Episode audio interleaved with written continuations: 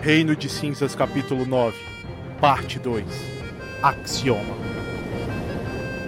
Masferote, duas horas de Capat de Drum, Corsair Stacogil. O Corsair Stacogil adentrava a já famosa Morte Lenta, que era uma parte do percurso entre Istiintza e La Distanta. Esta região, de extrema calmaria, era comum e traiçoeira.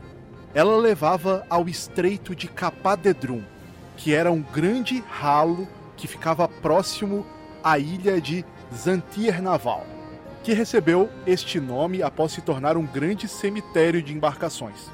Para sobreviver a esse estreito, a embarcação precisava passar por Capatedrum, que era basicamente um grande ralo que sugava todas as embarcações para dentro dela.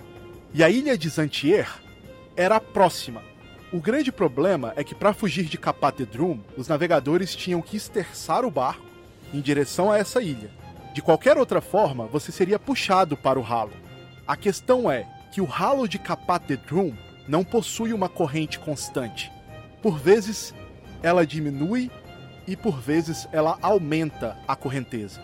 Um minuto de distração e o sugadouro pode diminuir a intensidade e a embarcação ir diretamente de encontro com a ilha. O estreito é raso e o naufrágio não seria a primeira vez. Mais de 100 embarcações descansam em Zantier Naval.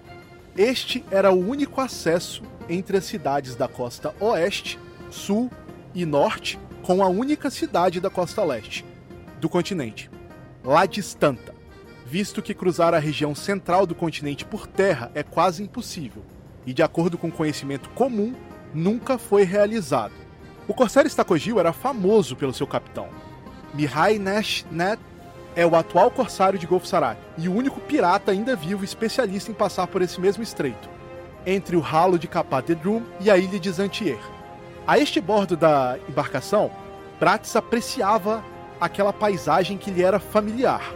Afinal, antes de ser um membro da tripulação do Corsair Stacogil, ele havia vivido toda a sua infância em La Distanta. Voltar lá, de alguma forma, era sempre especial. Nash estava sentado em uma cadeira na superestrutura do navio, de frente para o timão, que ele controlava com os pés. Sim, este era Mihai Nash. Sentado ali, ele gritava para Bratz: Saudades de casa, cão do mar! Isso me magoa muito. Achei que nós fôssemos a sua casa. E soltavam uma risada provocante. Bratz, por um momento. Hã? Oi! O mar é minha casa agora. Mas. Parece que faz tanto tempo, Nash. Eu não sei como você ainda não me jogou nesse ralo aqui, viu? Realmente ainda fico curioso com isso. E gargalhava em seguida. Nash apontava para Bratz com o dedo indicador direito e ao mesmo tempo controlava o timão daquele estreito dificílimo com os pés e equilibrava-se na cadeira. Ele olhava para o rapaz e dizia: Tudo bem sentir saudades de casa. Toda vez que eu saio desse navio eu me sinto assim. Com uma cara de deboche, ele olhava para Bratz novamente. Que olhando ao longe, Bratz, você observava um ponto escuro bem ao norte, mar adentro. Esse ponto escuro estava bem mais longe da costa do que vocês, e ele se encontrava numa posição super atípica. Desta posição, seria impossível de entrar no estreito. Seria no máximo, Bratis, possível contornar Capatedrum por fora, dando a volta no meio do oceano. Mas nunca, vem, nunca ninguém havia feito isso. Nash contava histórias sobre ilhas fora do, do continente, mas ninguém nem ousava acreditar que ele realmente foi até elas eram apenas histórias de piratas. Piratas não, corsários. O Mar Ferote é conhecido por abrigar criaturas grandiosas e águas traiçoeiras. Existiam rotas específicas para sobreviver no mar. Poucos eram capazes de fazer as rotas que vocês estão fazendo atualmente. Uma rota tão mar adentro assim seria algo totalmente fora do escopo. E você olhava aquilo que poderia ser uma, uma embarcação, Bratz. Bratz desencosta do, do parapeito e tal. É, e cam caminhava na direção de Nash. É, Nash, onde está sua luneta? Bratz franzia as sobrancelhas, um olhar fixo no, no ponto. Estendia a mão para que ele entregasse a luneta na mão dele. Nash estava sentado na superestrutura, que era aquela parte em cima, da embarcação, onde ficava o timão, e ele controlava o timão com os pés. Ele olhava pro Bratz, estendia a luneta sem sair do lugar. Bratz abria a luneta, estendia uh, e direcionava ela na direção do, do ponto negro que, que havia visto. Rola um D20 seco, Bratz. Bratz tirou 7. Bratz, você não consegue dizer qual embarcação é, porque naquela rota poucas embarcações transitavam por ali. A de vocês é a única que transitava por ali regularmente, por Nash ser o único especialista ainda vivo em fazer o estreito. Porém, é uma embarcação, o que já te deixa assim bem surpreso. Bratz mantinha a fisionomia um tanto quanto curiosa, não tão preocupada, apesar de franzir a sobrancelha, e sem tirar o olho, os olhos da, da embarcação, estendia a luneta na direção de Nash e, e apontava: Capitão, acho que temos concorrência. E alguém talvez seja tão louco quanto, quanto você. Nash ainda brincava com o timão com os pés e se equilibrava na cadeira apenas com, apenas com dois pés no chão. Ele olhava para você e dizia: Concorrência? Isso é impossível, impossível, impossível. E ele está indo por fora. Eu, eu acho que, eu acho que nós precisamos contratá-lo. Por fora? Por fora do quê? Prates apontava na direção do, do navio. A luneta. Ah, falando asneiras, Bratz. Falando asneiras. Nash tirava os pés do timão saía daquela cadeira, se colocava de pé e o timão não se mexia. Ele continuava indo na mesma direção de antes. O que era um pouco estranho. Teoricamente, o timão deveria girar descontroladamente após Nash tirar o pé dele. Nash chegava perto de Bratz, tomava a luneta dele e pegava para olhar por ele mesmo. E Nash olhava naquela luneta e, e fazia silêncio por um bom e longo minuto. Durante o silêncio, Bratz aproveitava e falava num tom relativamente baixo. É, eu não consegui identificar, mas eu creio que seja uma, mais uma embarcação. E nós já conversamos sobre eu não beber antes das 8 da manhã. Então eu, eu ainda não bebi de novo. É sério. Nash, ainda calado, observava. E ele então balbuciava baixo. Porém, Bratz ainda conseguia escutar o que ele estava dizendo. Esboçarat, esboçarat, não é possível. Não, não, não. Não é possível. Impossível. Isso é impossível. Isso é impossível. Então falava alto olhando para Bratz. Olhe de novo, Bratz. E te entregava a luneta. Bratz pegava a luneta, dava alguns passos à frente na direção do parapeito e tentava focar melhor a sua visão na, através da luneta. Bratz, você escuta as palavras baixas que Nash havia dito? Esbor Sarat. Esbor Sarat era uma embarcação, Bratz.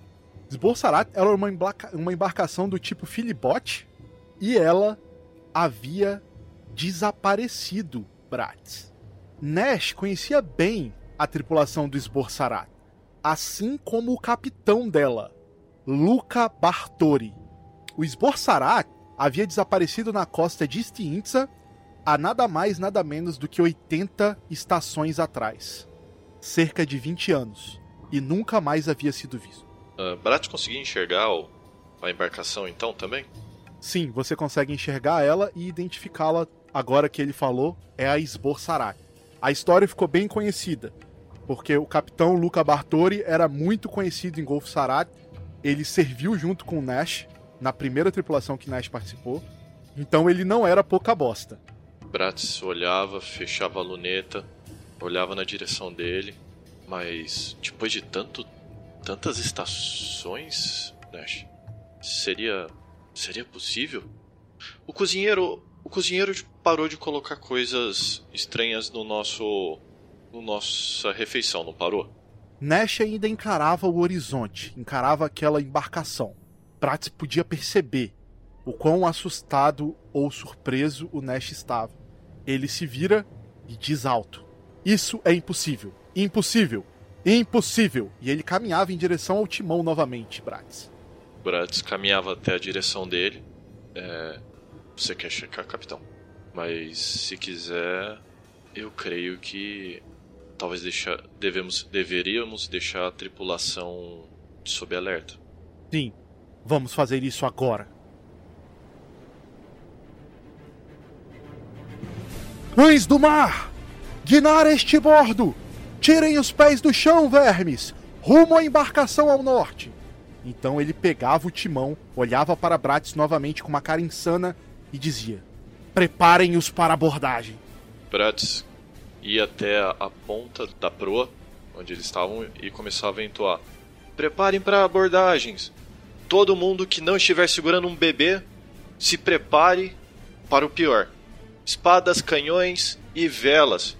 O ritmo da embarcação mudava. Quem estava com os pés no chão se levantava e todos se colocavam a trabalhar. Ouvindo os comandos de Bratis, a embarcação guinava de forma brusca em direção ao norte do Mar Ferote, em direção a longe da costa. Alguns ainda preguiçosos, Bratis. Bratis passava pelos preguiçosos e chutava seus pés ou, caso estiverem sentados, o que tivesse na frente entoando em alto e bom som.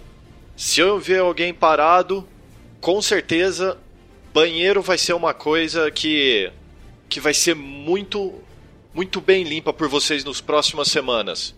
Ou latrinas no caso, né? Os ratos do mar que estavam bem nas partes de baixo do porão do navio também saíam. Todos ajudavam. Bratz estava na porta da cabine do capitão, enquanto Nash estava em cima, na superestrutura, guiando o timão. Saindo da cabine do capitão, com a cara toda amassada, não suportando barulhos e com um fedor enorme de rum, saía Mariante Altradá. Ele botava a mão nos ombros do Bratz e perguntava: Ah, meu filho, que diabos está acontecendo logo cedo? Mariano, creio que temos problema. Vamos precisar de todas as espadas que. Todos os sabres, todos os canhões, inclusive os garfos da cozinha. Eu acho que teremos problemas. Mariante Altradá pegava a luneta e olhava a embarcação. Mariante Altradá era um superdotado. Ele era tudo, menos um pirata. Mas ele era inteligentíssimo, entendia de estratégia, entendia como, de como negociar e, principalmente, utilizava os poderes da matemática em qualquer tipo de situação. Mariante Altradá olhava aquela embarcação e dizia, olhando para Nash: Nash, o que diabos vamos fazer lá? Vai ser foda para voltar. Nash olhava para ele de cima para baixo e gritava: Isso é com você depois, Sheltradá. Por enquanto temos que chegar lá. Estamos falando do Sbor Sarat. Eles estão desaparecidos há muitos anos. Temos que investigar. Sheltradá olhava para Bratz com uma cara de quem não sabia muito o que fazer, batia nos ombros do rapaz e dizia: É, eu acho que vamos até lá. Bratz devolveu o olhar se concentre em nos fazer voltar. A ida. A ida nós damos um jeito. Mas. aquilo não é normal. E Bratz olhava por cima do ombro na direção de, de Nash. E ele também não acha. Então, vamos navegar. Lá de cima, o observador que tinha uma luneta muito mais capaz do que a do Bratz já havia avistado a embarcação também. E ele gritava: Capitão! Primeiro comissário! Estamos a apenas cinco, cinco léguas marítimas, senhor. Brad se entoava em alto e bom som pro, pro observador. Algum sinal de vida no convés? Tem uma movimentação, senhor! Status da, das cabines de canhões, que são aquelas portinholas. A tripulação se preparava para abordar. Vocês estavam bem mais próximos as habilidades de Mihai Nashnet eram incríveis no timão. E a tripulação toda funcionava de forma harmônica. Não demora muito, Bratz. Vocês chegam muito próximos à embarcação. Agora você consegue enxergar o convés do Esborsarat. Bratz já tinha um sabre desembanhado e respirava fundo com um olhar fixo no convés, tentando identificar se havia alguém pelo convés ou se as portinholas da, dos dos canhões estavam abertas. Prates, a tripulação do Estacogil estava toda esperando a sua ordem para engajar. Porém, você não conseguia enxergar nada. Para ser sincero, você não conseguia enxergar absolut absolutamente nada em cima daquele navio. Bratz subia até o timoeiro onde estava Nash, tentando uma visão um pouco superior. Bratz, o avistador observa o que você estava tentando fazer e ele que estava numa posição muito mais privilegiada gritava: Senhor! Zero movimentação, senhor! E você também não conseguia enxergar nada. Bratz fechava a luneta, olhava na direção do Nash. É, de duas uma. Ou na abordagem eles vão emergir dos. Eles vão emergir dos convés, convés inferiores num ato de surpresa, ou é um navio fantasma. É, fiquem apostos. Bratz apontava para dois marujos, eu e mais dois. Qualquer sinal, vocês engajem conosco. Direcionando para os dois e até o, a lateral do barco. Vai, vai pedir para eles içarem as pontes? Não, antes de içar a ponte, tem como eu jogar uma, uma corda pro outro lado? para passar só três pessoas? Porque a ponte fica mais difícil de, de desengajar, se for necessário. Sim, tem como. Então o Brat jogava uma corda e iria fazer a, trans, a, a transferência de embarcações com mais dois marujos. Bratz, você selecionava dois marujos e vocês faziam a travessia. Nash não falava nada. Por várias vezes ele deixava que alguns subordinados comandassem as operações. Você era um deles, assim como Tchaltradá e mais alguns dos outros imediatos. Desta vez era por sua conta. Você atravessa a embarcação e chega do outro lado. Bratz, você chega a bordo do Esbor Sará. Bratz olhava em volta. Fiquem atentos, homens. Não sabemos o que acontece aqui. E desembanhava o seu sabre. Sim, senhor. Sim, senhor, comissário. Os dois te acompanhavam. Tem algum sinal de. De. de alguma coisa no, no, no convés? Alguma. ou o convés está limpo? O convés, Bratz, estava sem nenhuma movimentação, mas é como se os homens estivessem ali, ou estivessem ali há poucos minutos atrás. Tem uma garrafa de rum caída, ainda jorrando rum dela, empoçando no chão. Você consegue ver umas cordas desenroladas que estavam sendo amarradas. Parece que todo o procedimento e a tripulação estava funcionando e vivendo ali, até que de repente não estavam mais. Bratz pegava a garrafa, levantava a garrafa para que o pessoal no barco pudesse ver, derramava o líquido um pouco, mostrando exatamente que talvez não estivessem sozinhos, apontava para um dos homens e falava: Você, conversa. Apontava para o segundo: Você, vem comigo. E Bratz iria caminhar na direção do da cabine do capitão, com o seu sabre empunhado. Rola um D20, Bratz. Bratz tirou 14. A porta da cabine do capitão está entreaberta. Um dos homens estava com você, o que falava mais grosso. Comissário, vai entrar aí mesmo? Não é melhor chamarmos mais gente? Nós não sabemos quem está aqui ainda no barco. Então, três pessoas seriam melhores de ser perdidos do que todo o resto da tripulação se nós estivéssemos em cima de um barril de pólvora, não acredita? Ele nem responde nada, ele só acerte com a cabeça te dando razão. Ele não ia te questionar nunca. Prats, com a mão esquerda, apoiava na porta e com a direita levantava o sabre na direção do ombro com a ponta para frente. Abriria a porta de forma lenta, beirando um pouco o, o batente da porta para não deixar para deixar a passagem livre e abriria a porta aos poucos. Enquanto abria a porta, Bratz falava: "Capitão, Capitão Luca. O marujo que estava com você estava se borrando todo, mas aquela não era a primeira jornada ou o primeiro rodeio de Bratz. Ele já havia feito aquilo antes, estava sendo treinado para fazer aquilo. Bratz, você abre aquela porta silenciosamente e ao pisar um passo adentro, um passinho apenas, faz um teste de magia, Bratz. Bratz tirou 20. Você sente a presença de uma entidade. É a mesma sensação de quando você está com Balaur ao seu redor. Porém, não era Balaur. Essa entidade, Bratz, ela não possuía malícia, ela não possuía maldade pura, ela não tinha vontade de subjugação, ela não queria fiéis, Bratz. Você olha por cima do ombro rapidamente ao escutar um barulho atrás, Bratz. aquele marujo havia caído ao chão, inconsciente, e uma poça de mijo se acumulava embaixo dele. Apontava para o outro, marujo, com a sua mão esquerda, levantava um dedo com a sua mão, com a luva. Não entre atrás de mim. Você me entende? Bratz tinha um olhar fixo de uma fisionomia séria. Ele estava tão aterrorizado, Bratz, que ele nem consegue confirmar ou negar. Ele apenas está ali em choque. Bratz olhava na direção da, da sala novamente, dava dois passos para dentro e, e tinha um, no tom de voz, um tom de voz é, firme. Não tinha dúvidas no tom de voz, talvez a vivência com Balaur tivesse deixado ele um pouco torpe em relação à situação.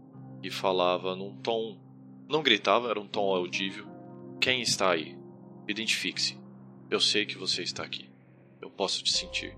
Ela tinha um olhar atento, olhando para cada canto da sala, rodando os olhos de um lado para o outro da sala. Por você ter tirado 20, Bratz, você consegue sentir aquela presença vindo da mesa do capitão Luca Bartori. A presença vem daquela mesa. A cadeira está tirada de lado, como se alguém houvesse levantado dali. A pena ainda estava molhada com tinta. O diário estava aberto. E em cima do diário, um anel, Bratz. Bratz dava passos curtos, mas constantes na direção da cadeira. É, não, não rodaria a, a mesa, olharia por cima do seu lado para ver o que o capitão estaria escrevendo.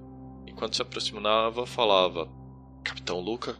É o capitão? Meu nome é Giovanni Bratz, eu sou integrante de um navio, como assim como o seu, hoje liderado por Nash, que foi seu imediato.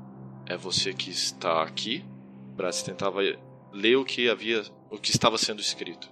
Bratz, ao chegar mais perto, você consegue ver que é o anel. A aura vem daquele anel. Na época, você nem sabia o que era aura ainda. Mas a aura vem do anel, Bratz. Bratz olhava, olhava em volta para ver se tinha algum pedaço de tecido, mas logo rasgava um pedaço da sua camisa, da barra da sua camisa e jogaria em cima do anel e pegaria o anel através segurando o segurando utilizando a pedaço de tecido. Bratz é um anel dourado com uma grande pedra no seu topo. Nessa pedra, você observa e você, apesar de ser uma pedra escura, você consegue notar uma espécie de fumaça negra dentro daquela pedra. Prato se encarava, mas que que diabos é isso? Ela ela se assemelha por acaso a, a aquele cristal? Esse brilho esfumaçado nela? Bratz, a presença daquele artefato era similar ao cristal no qual você tocou quando era criança. Naquele cristal que causou o evento e que quase dominou seu corpo inteiro, começando pelo seu braço. Não é a mesma pedra, mas, de certa forma, você entende que funciona de forma similar. Talvez isso não seja a melhor forma. Bratz, então, rodava a mesa e tentava identificar no diário do capitão se havia algo escrito ou algo do tipo enquanto segurava o, o anel. Bratz, Luca Bartori era o capitão do Esbor Sarat. Você nunca conheceu ele. Quando o navio desapareceu, você havia acabado de nascer. Mas toda a sua história dentro do Estacogil e vivência em Golf Sarat por, durante toda essa história sua ali, você escutou sempre histórias sobre essa embarcação, sobre caso Luca nunca tivesse desaparecido, ele seria o corsário e não Nash, que ele era o escolhido, ele era o querido das tripulações. Você já tinha ouvido falar demais deles, é como se você conhecesse, conhecesse eles. E no diário está uma descrição idêntica ao que Nash geralmente faz no, no diário dele que é anotar todos os passos desde o início da viagem, do trajeto, até a situação atual. E a última frase neste diário é: Acabamos de adentrar a morte lenta. Porém, estamos navegando águas muito mais escuras do que o normal. Algum, alguns dos tripulantes afirmam enxergar coisas dentro do oceano. Creio que algum tipo de histeria tomou conta da nossa tripulação. E você percebe que o texto simplesmente para. Sem ponto, sem vírgula, sem nada. Bratis colocava o anel no bolso, pegava o, o diário do capitão e, e sairia da sala. Você começa a sair da sala. A porta, quando você abriu, estava entreaberta. Você abriu ela, mas você não a arreganhou. Você abriu ela o suficiente para que você pudesse entrar. A porta, nesse momento, Bratis, está escancarada. Aquela entidade estava o convidando a se retirar. Bratis, por um momento, olhava a porta escancarada, olhava o, ma o marujo do outro lado da porta, ao longe. Ele havia caído no chão, agora ele está desacordado, Bratis. Bratis olhava na porta, mordia a, o lábio por um momento, cerrava, semi-cerrava os olhos e encostava em uma das paredes, uma, passando a mão, o polegar no, no indicador, como se estivesse esfregando as mãos. Eu. Eu não acho que eu devesse sair. Eu acho que nós deveríamos conversar. Confabularemos. Creio que se está a bordo desse navio há tanto tempo quanto este navio, eu acho que talvez. Talvez tenha saudade de conversar com alguém. Bratz já tinha uma certa experiência com Balaur e um convite não era algo que ele estava acostumado. Então. Bratz, quando você sugere conversar com aquela entidade que, que aparentemente te queria fora dali, você instintivamente solta o diário no chão. Você sente uma ânsia de vômito enorme tomar conta de você. Você coloca um joelho no chão, é como se uma pressão e algo estivesse na sua garganta. Os seus arredores escurecem, Braz. O silêncio ainda pairava. Você olha aos arredores e só escuridão. Você olha para suas mãos e você mal as consegue enxergar. Mas você, Bratz, não estava vomitando nada. Não tinha nada sendo expelido da sua, da sua garganta algo estava entrando na sua garganta. Um líquido. E aquilo desce, Bratz, de uma forma sufocante. E ao seu redor, agora acostumado com o ambiente, apenas escuridão. Você toca no fundo, você toca no chão e você sente. Tem areia no chão, Bratz. Mas a areia não se comporta como areia. A areia começa a flutuar no ar.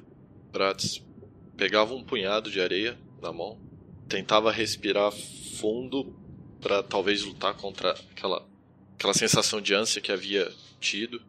Isso foi inesperado.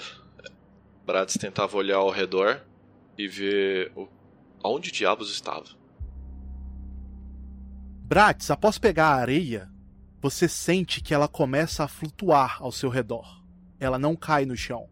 Aquela ânsia de vômito havia desaparecido era mais ou menos a sensação que uma pessoa tem quando é colocado um respirador nela e de repente tirado. Essa mais ou menos era a sensação. Mas você tinha se habituado. A atmosfera era estranha. O ambiente rochoso, Bratz, com o chão de terra, possuía um caminho que descia um pouquinho. Aos seus arredores, apenas escuridão. Você enxergava apenas aquele caminho, que aparentemente era iluminado por uma lanterna que estava bem ao chão, a uns cinco ou seis passos à sua frente. Uma lanterna antiga, uma lamparina e uma chama fraquinha dentro dela. Bratz dava uns cinco ou seis passos e pegava a lamparina. Pegando a lamparina, Bratz respirava fundo e tomava. É. Vamos ver então para onde os meus pés me levam. Eu sei que é uma péssima ideia. Da última vez que isso aconteceu, Balaura aconteceu. Assim como em, assim como adentrar em embarcações desconhecidas, este também não era o primeiro rodeio de Bratz entrando em um mundo desconhecido. Ele já havia feito isso antes. Bratz, você sente o seu coração bater bem no seu ouvido. Uma sensação estranha, uma pressão assolava todo o seu corpo. E aquele caminho o levava adiante. Você caminharia nesse caminho, Bratz? Bratz caminharia e no seu interior Bratz tentaria entoar algumas palavras. Balaur, se isso for convite seu, cara, a gente precisa rever a nossa linha de comunicação. Isso, isso não está, não está legal não. Bratz caminharia de forma cautelosa, tentando levar a, a mão que não segurava a lamparina no sabre. Bratz, pela primeira vez desde que você tinha feito o pacto com Balaur, você não consegue sentir nada da presença dele. É como se ele não existisse. Você já esteve em situações em que a presença de Balaur estava longínqua, mas nunca o nada.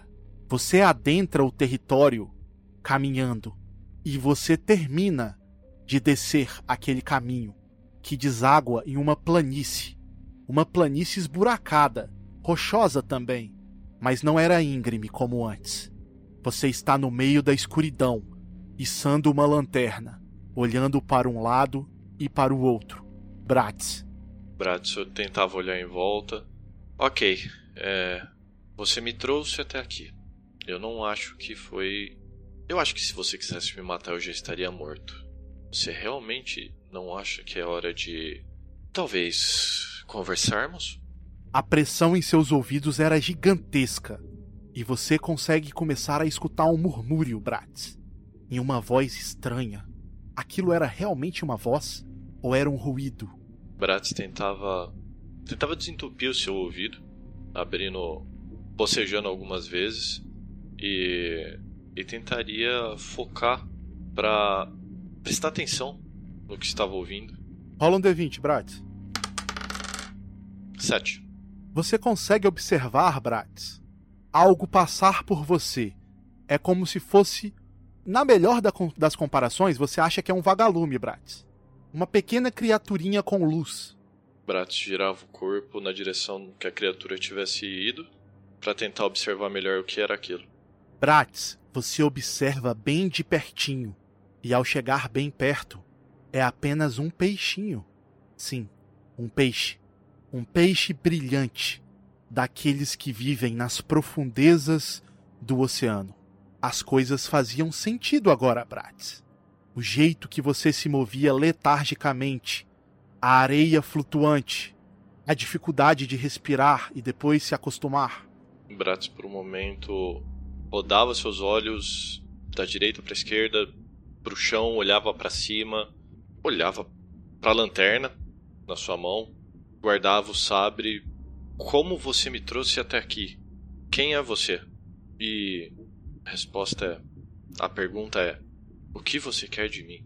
Com a percepção melhorada, Bratis agora consegue perceber várias criaturas que vivem bem nas profundezas do oceano. Aquelas criaturas que ninguém nunca viu. Aberrações. E uma luz, Bratis, começa a emergir das profundezas.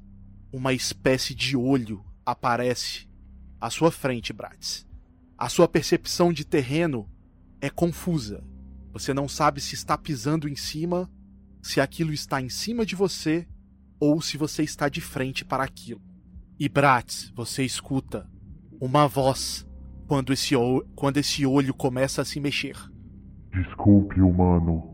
Você consegue me entender agora? Instintivamente, agachava-se, talvez para se aproximar um pouco mais do olho, e após um, um frio descer na espinha, Bratz respirava fundo por alguns segundos. Sim, eu consigo te compreender agora. Eu não consigo te entender, não me leve a mal, mas eu consigo compreender a sua voz. Você. Acho que você me entendeu. Você é como como Balaur? Engraçado você falar em outra entidade. Você não consegue sentir Balaur aqui, consegue? Não. Bratz balançava a cabeça negativamente. Balaur não existe aqui. Balaur é de outro plano. Eu vivo neste plano desde o início. Meu nome, ao menos um dos diversos que tenho, é o primeiro suspiro, o abismal, águas escuras. Ktat é meu nome. Digamos que eu vivo neste mundo antes dele ser mundo. Faz tempo que não converso com ninguém, com outro ser. Demora um tempo até se comunicar normalmente. O seu braço. Hum, isso me lembra aqueles que vieram antes. Antes da sua espécie. Antes da sua civilização. Foi há pouco tempo atrás. Algumas milhares de estações. Eu abri a porta para você sair. Por que você não saiu, humano? É. Ktat, como deve ter percebido pelo meu braço, bom senso não é um dos meus pontos fortes, mas eu tenho uma curiosidade, eu tenho fé que talvez não seja apenas isso eu, pre eu preciso conhecer. Eu preciso eu preciso ap aprender. Eu eu preciso sentir e igual meu braço a, a porta escancarada para mim foi um convite. Não me entenda errado, não me leve a mal. Não quis invadir a sua residência, o seu plano, ou Bratz olhava em volta. Onde estamos? Mas Bratz dava um sorriso de canto de boca. Eu não pude ignorar o seu convite. Ou entender como um convite para minha. para mim. Só existe um problema, humano. Ficou claro ao selar um pacto com Balaur que a vida não importa para você. Seu interesse é na morte e eu sou o oposto disso. Eu sou a vida eterna, a presença onipresente. Eu sou o primeiro e último de minha espécie. Eu sou o inigualável. As profundezas eu sou. O mar eu sou. O inabitável eu sou. Você não está pronto. Não ainda. Mas confesso que me interessei em você. Assim como Bartori, você não saiu. Você veio de encontro a mim. Precisamos, precisamos de seres como vocês. Mas não agora. Humano, você carregará esse anel com você. Você irá adorar Balaur, honrar o seu pacto com ele. E quando o seu coração possuir mais vida do que morte, quando entender a importância e o apreço pela vida eterna e a existência onipresente que intercala entre os mundos e os planos, aí então, aí então você se lembrará do nosso encontro. Aí então você se recordará que este anel sempre esteve em sua mão. Bratz, você acorda, respirando forte. Você olha para os lados. Você está na mansão Tchelfrums. Você está no seu quarto. Bratz. Bratz tateava seu corpo de maneira ágil, procurando o, o anel como se ele ainda tivesse no bol, o mesmo bolso que havia colocado há tantos anos atrás. Bratz, você procura o anel no bolso. E quando você olha para suas mãos, o anel está nos seus dedos. Da onde surgiu aquele anel? As perguntas começam a se acumular na sua cabeça. Nas suas memórias, você apenas tinha saído daquela embarcação. Nash havia pedido para que todos vocês esquecessem aquele acontecido. E aquele encontro com Esborsarat virou apenas mais uma lenda, mais uma história de pirata. Essa parte você nunca havia se lembrado. O que esse anel estava fazendo nos seus dedos? As perguntas se acumulam quando você, transpirando, agora você percebe, se senta na sua cama. Tudo o que havia acontecido na noite anterior, a conversa com Mihail, a ressaca, após vocês consumirem quase todo o álcool disponível na mansão Tchelfrumos, tudo se acumulava na sua cabeça naquela manhã. Brat. Brat coçava a cabeça com uma mão enquanto estendia a outra olhando para o anel. É esse o momento, Ktat? Após tanto tempo? Bratz tinha um, um olho, apesar da ressaca, ligeiramente estalado ao olhar o, o anel. Bratz acariciava o anel com um dedo ao lado se estivesse prestando atenção agora nos detalhes, com as memórias de volta. E com o que havia aprendido, Bratis tentaria tentaria sentir talvez a aura, se havia alguma aura naquele objeto. Bratis, você sentia a mesma coisa que você sentia na aura daquele objeto de cristal. Algo velho, uma aura antiga, uma aura ancestral, uma aura anciã. É o sentimento que você teve quando olhou para aquele grande olho no abismo. Bratz tentaria se concentrar e no seu âmago, ao invés de conversar com Balaur, pensaria diferente.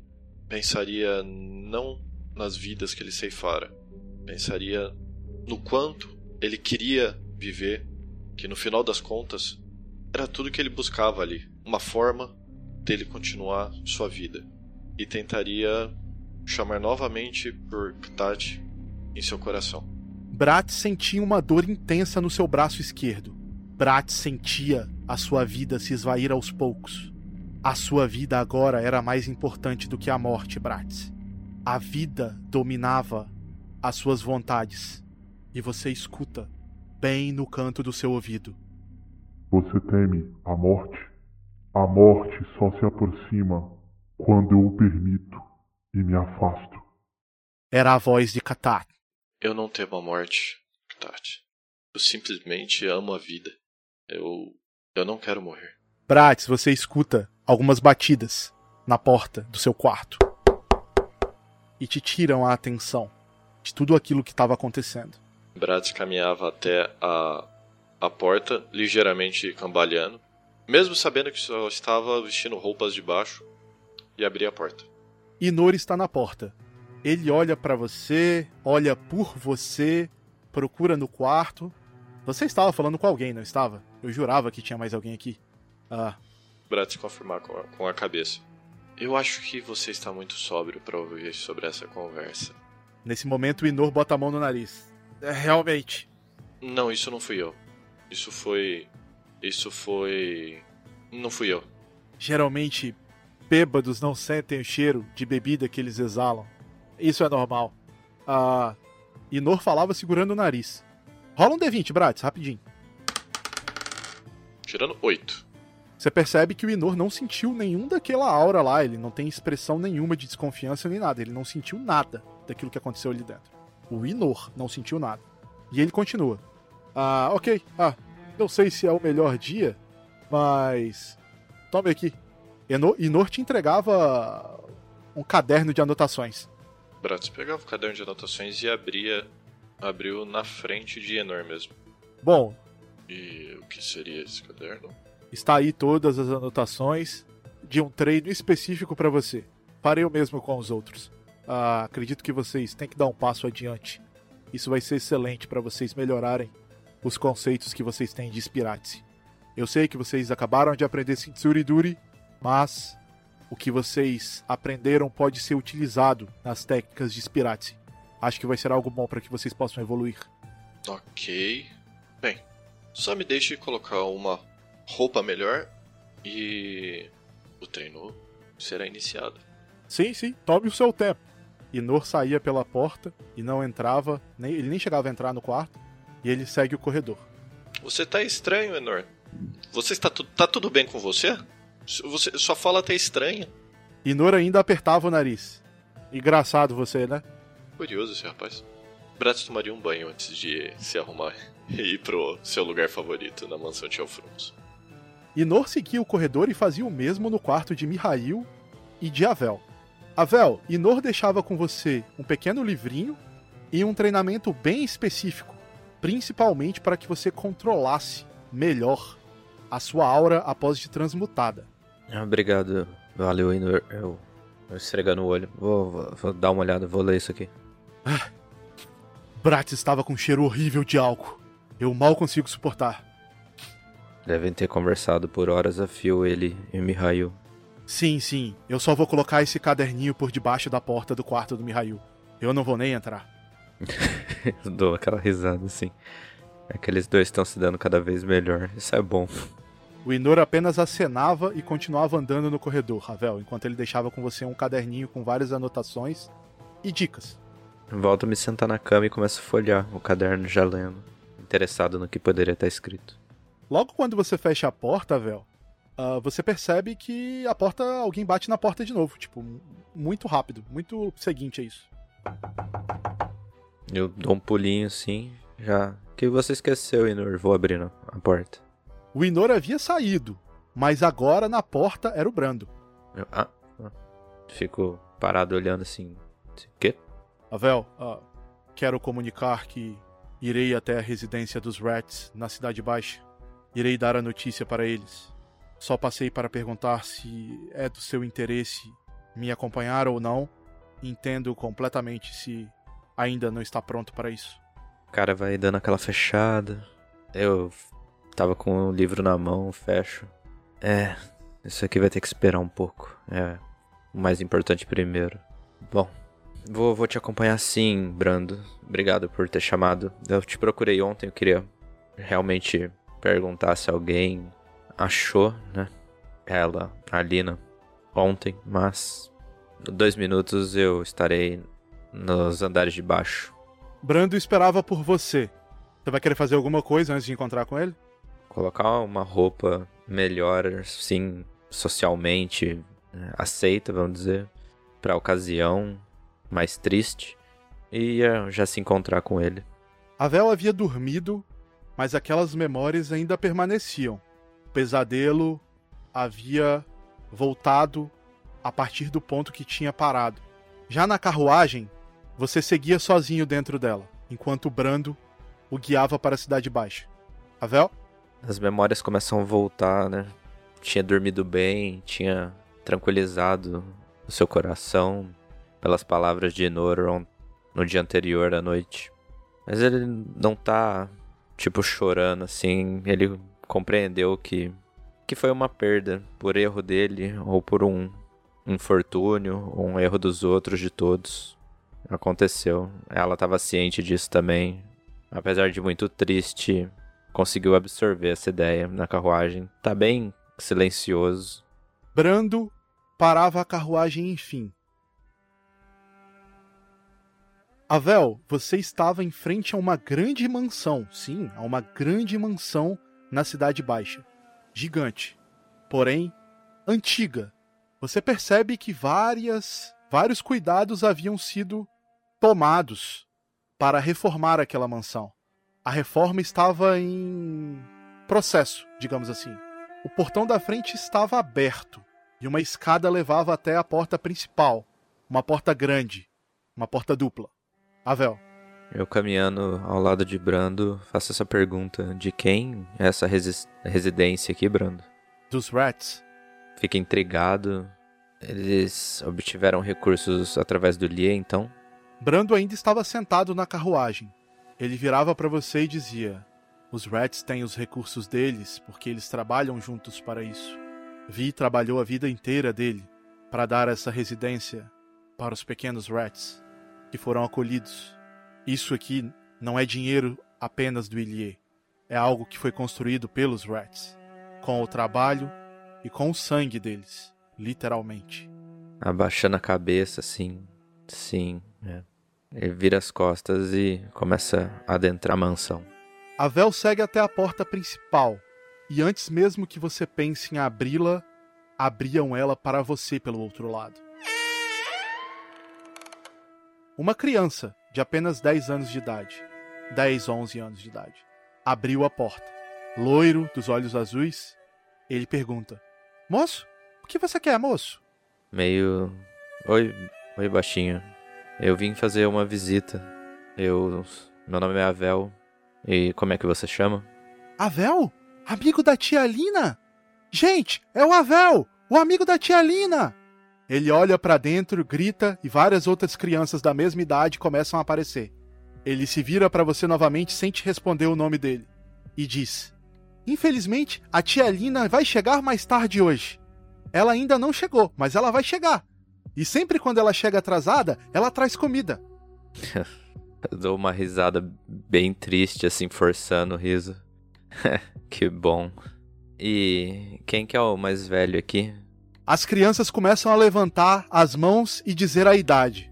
Uns se confundem, dizem que tem muito menos, outros muito mais, claramente sem saber direito a idade deles mesmos. Mas você percebe que um rapaz mais velho, com uns 17 anos, 16, talvez da sua idade, se aproxima por trás das crianças. Ele chega para perto de você, te encara e pergunta: Avel? Eu sim. Sou eu. E você quem seria? Qual seu nome? Você não lembra de mim, não é mesmo? O rapaz coça a cabeça. Eu lembro. Ele coça a nuca um pouco. Rola um D20 aí pra ver se você lembra. 20 crítico. Você bate. Você bate o olho nele e te vem na memória a fisionomia da Alina. Era o irmão mais novo da Alina. O Philip.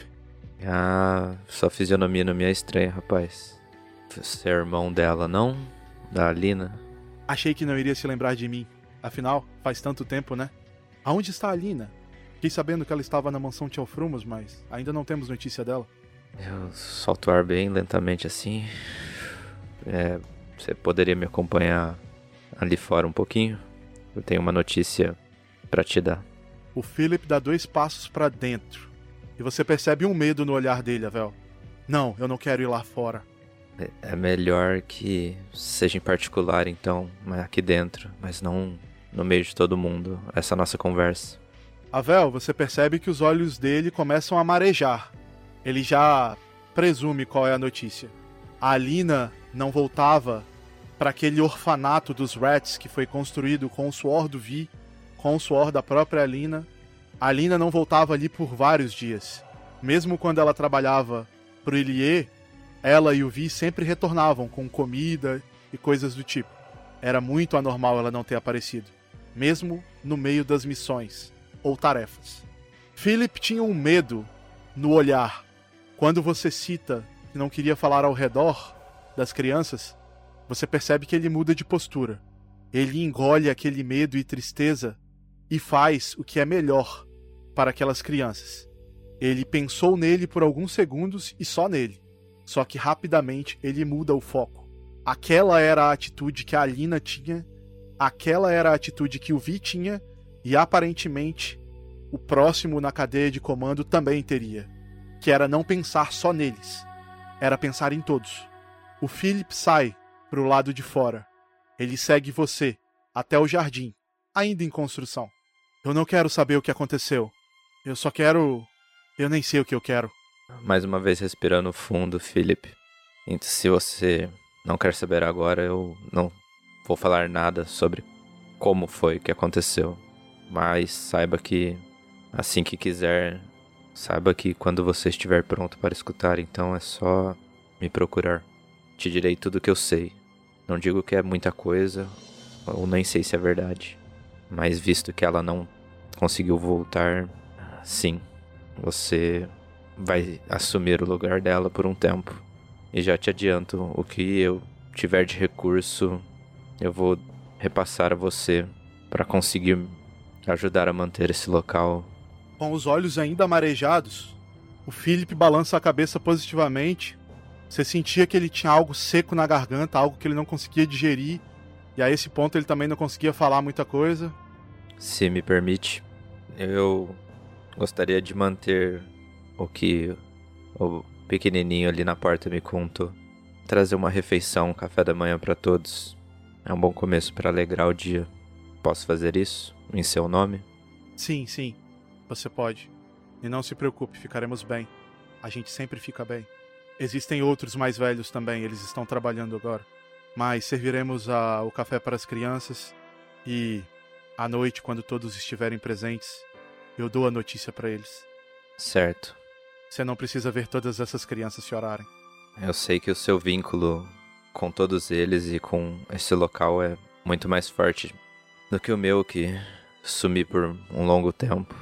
Eu acho e vejo nos seus olhos que você realmente se importa com todos e acredito que eles estarão em ótimas mãos novamente.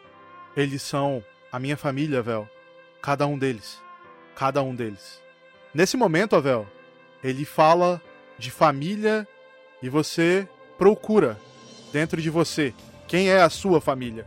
E é uma coisa que te atinge como uma flecha. Só engole muito seco assim olha pro nada porque tá mais olhando para dentro e digerindo as palavras dele. E Felipe, se você quiser estiver pronto, passe na mansão Tchau Frumos. O Ilie sempre aderiu à causa também dos Reds. Não veja como um fim. E vai saindo. Vou cumprir comprometido, tentando se animar assim. Já retorno logo. Você se despede do Philip. Quando você volta, as crianças já estão todas esperando. Vocês fazem uma bela refeição. Convivendo um pouco com aquelas crianças, você percebe, pelo pouco tempo que você se reaproximou da Alina, em saber em quão ela era atenciosa, você consegue conje conjecturar o quão importante a Alina era para aquelas crianças. Até mais do que o Vi. Você tem uma manhã incrível e quase beirando a hora do almoço, você se vai. Você entra dentro da carruagem com o Brando e tudo aquilo meio que te deu um final para tudo aquilo, para suas lembranças de quando você era pequeno, para com a Alina, para com o Vi. Eles fizeram parte da sua infância, inegavelmente. E agora eles foram simplesmente riscados da sua vida, quando eles mal voltaram para ela. Pela Cidade Baixa, Brando vai pegando um caminho para voltar para a mansão Tchelfrumos. Passando na Cidade Baixa, em uma das ruelas, longe das ruas principais, você passa por uma rua que lhe é familiar, da sua antiga casa. A casa que você não teve nem a vontade de passar em frente. A casa que você foi criado, que os seus pais moravam. Dá duas batidas na porta da carruagem. Brando, um instante. Falando mais alto do lado de dentro. A carruagem parava em frente a uma casa humilde de dois andares. Uma porta de madeira à frente a casa não tinha uma frente tão grande. Era uma daquelas casas que são bem finas em largura na frente, só que elas vão bem profundamente no, no lote e no terreno. Brando parava a carruagem ali. Desce, põe os pés no chão ali e fica observando a fachada. Vai dando passos lentos até a porta, olha na maçaneta, olha na textura e dá duas batidas na porta. Avel, a sua primeira impressão é de que a sua casa, a antiga casa, ela parece estar do mesmo jeito de quando você deixou, porém ela tinha envelhecido mais, obviamente. Fazem ao menos, Alvel, digamos que umas 25, 26 estações, desde que você não volta ali. Você abre a porta vagarosamente e o cheiro de guardado e mofo adentram nas suas narinas. A iluminação é baixa, mas você consegue, pela poeira no chão, pela ausência de móveis. Ninguém mora ali mais, Avel. Vai arrastando os pés, esfregando como se fosse pelo chão, deixando rastro das pegadas pela poeira. Essa casa deveria ter um destino mais alegre. Ninguém ousou ocupá-la após todo o abandono. Você dá pequenos passos adentro, e próximo à porta principal, você vê umas marcações. Marcações da sua altura, Avel. E você tem uma memória gostosa com seu pai. Avel, olha só! Você cresceu mais este tanto! E ele sorria para você.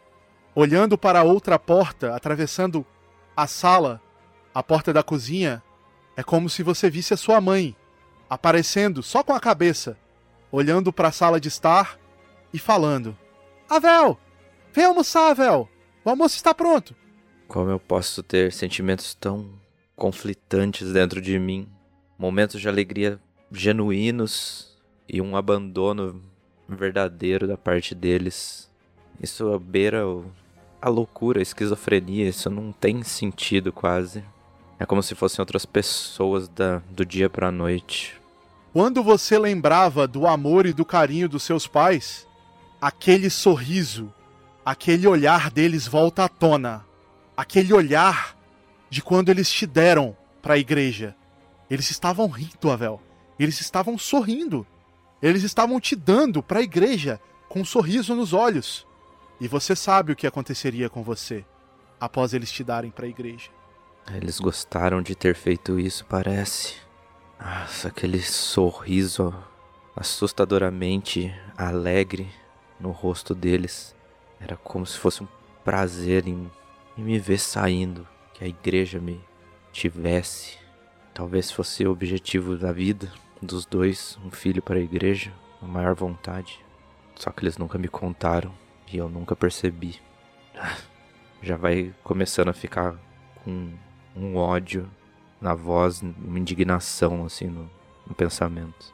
Vai se virando para sair, abandonar esses pensamentos. Rola um D20, Avel. Sete. Avel, você escuta um barulho, bem ao fundo, na direção interior da casa. Tava quase perto da porta, dá uma olhada pro Brando. Só cinco minutos, eu acho que eu esqueci um pertence aqui. Pode ser, Brando? O tempo que quiser, Avel.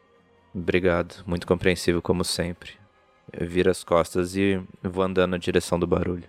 Avel, você vai andando casa adentro atrás daquele barulho e é como se você fosse acertado por algumas memórias. Memórias boas.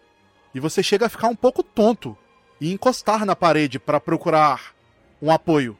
Avel. Nossa, eu nunca lido bem com essas recordações. Elas me deixam muito sem chão, confusos. Esse misto de alegria e com a desgraça, a dor que causa em mim.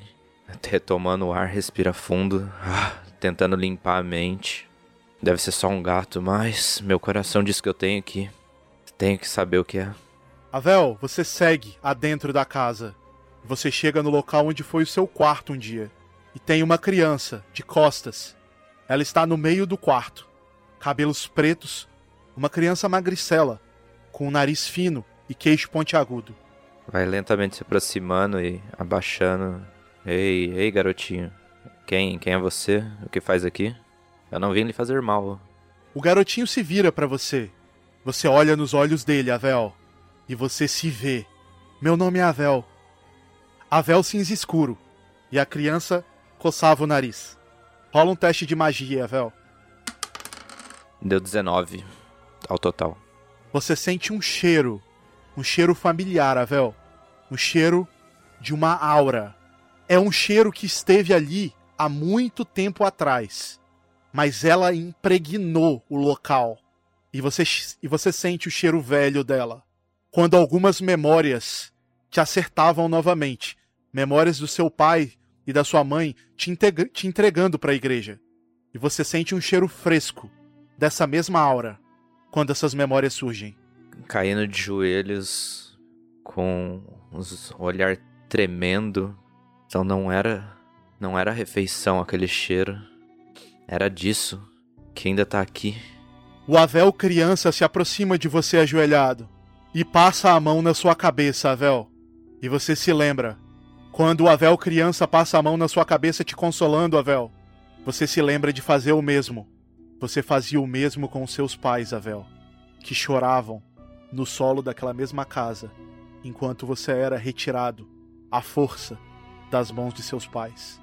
Você tinha os olhos marejados, olhava para sua mãe, olhava para o seu pai, você confortava eles. Você tentava ser forte. E o arquebispo da antiga Bissérica da Cidade Baixa sorria enquanto dizia que era o dever deles entregá-lo e que se eles ousassem ir atrás de vocês, eles iriam sentir o peso, o peso da Bissérica. Aquela memória, Avel, era diferente de tudo que você se lembrava. Você sente o cheiro novamente daquela aura tentar envenenar as suas memórias. Vai começando a subir um ódio. Eles era real, tudo, todos os sorrisos e o amor. O que era mentira foi a Bissérica quis que eu entendesse. Eu fui raptado, eu, eu fui tomado. Eu não fui dado, não era consentido. Vai ofegando assim, rangendo os dentes. Eu não acredito que mais uma vez Aqueles filhos da mãe, aqueles. Sem terminar a frase, assim, ele dá um soco muito forte no chão, assim, de indignação. Ah. Como eu quero o sangue daqueles desgraçados. Eles. Oh, eles tomam, retiram a força. Me arrancaram da minha família. Me enganaram todo esse tempo e eu. aqui. acreditando. Aquela imagem dos seus pais sorrindo ao te entregar para Bissérica era destruída na sua frente. Elas desapareciam junto com aquela aura que havia o envenenado há anos, estações atrás. Seus pais estavam ajoelhados naquela sala de estar, implorando para que não o tomassem deles. O antigo arquebispo da Bissérica da Cidade Baixa os ungia, sorrindo e dizendo: Não se preocupem, não se preocupem, é o melhor para ele. Vocês estão fazendo o que é certo. Não se preocupem. Esse choro, esse choro todo, o grande arquiteto irá utilizar este choro e a criança irá ter o melhor futuro possível. Não se preocupem.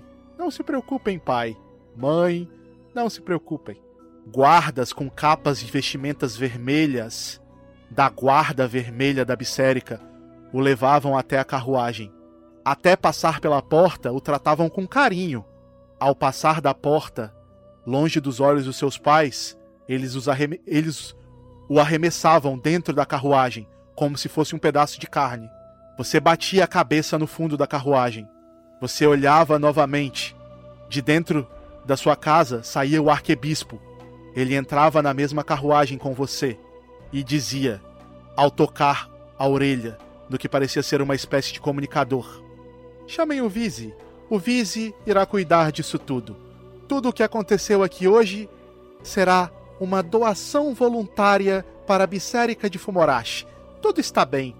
Não é, Avel? Tudo vai ficar bem. E o arquebispo da antiga Bissérica da Cidade Baixa sentava-se naquela cadeira e olhava para você, que agora aterror, aterrorizado, estava ali, sem esperanças, enquanto aquela carruagem começava a se movimentar. Após este dia, Avel nunca mais viu seus pais e jurava, de pés juntos, que seus pais o entregaram de bom grado para a Bissérica de Fumorashi. Mas tudo não passava de uma memória implantada com aura, uma habilidade talvez aquele homem, aquele homem que o arquebispo citou, Viz, ele iria consertar tudo. E ele consertou. Até hoje. Avel, você se volta para a realidade. Aquela criança que estava te consolando, ela não existe mais. Ela desapareceu. Você se unia a ela agora. E você estava pleno das suas memórias. Sem perceber, já estava vertendo lágrimas enxuga as do rosto, se recompõe e fica em pé. Eu fiz as pazes com o meu passado. Aqui agora eu percebo quem é o real motivo de tanto rancor, todo o ódio que eu nutri. A minha infância, do meu passado, tem um dono agora e um verdadeiro causador disso. Se eu já não gostava da Bissérica, agora eles vão pagar por cada alma que eles tentaram corromper. Sai com um ódio no olhar, de... saindo do quarto e voltando para a carruagem. Avel voltava para a carruagem, enxugava as lágrimas e Brando o esperava, como sempre. Parado do lado, Brando, coisas importantes, respirando fundo e lento, aconteceram aqui. Poderia passar logo na divisa das escadas, ali, na parte central, ah, no Gileu, comerciante. Gostaria só de conversar brevemente com ele. Teria esse tempo. E claramente, tipo, ofegante, assim, querendo correr, bater em alguma coisa, assim, travado com o corpo rígido. Dentro da carruagem, Avel seguia pensante. O ódio era grande. A vontade de socar alguém até a morte era real. Ao pressionar as mãos contra o seu próprio corpo, numa tentativa de sentir algo, Avel sente aquele caderno. Aquele caderno que Inor havia dado para ele. O seu treino era a única saída. Era ali que poderia descontar todo o seu ódio, se tornando melhor.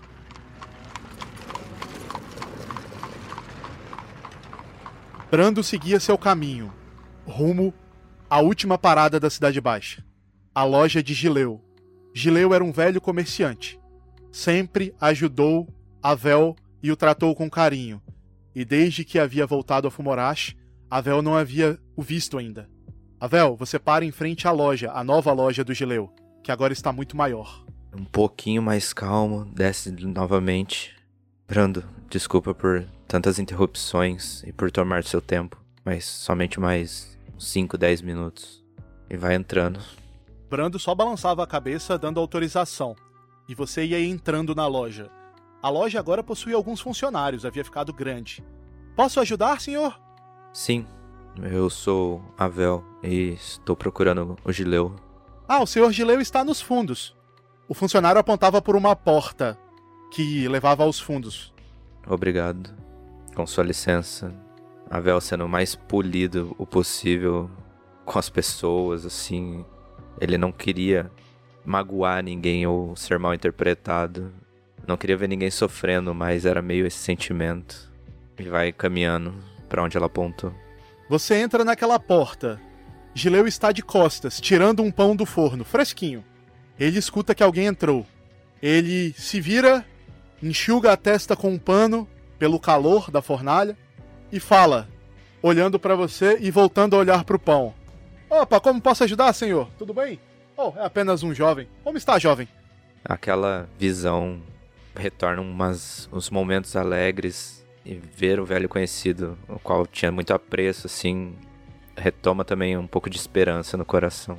Não reconhece um velho amigo só porque ele ficou um pouco mais velho, Gileu. O Gileu se vira novamente, aperta o olhar e o reconhece. Avel? Mal o reconheci.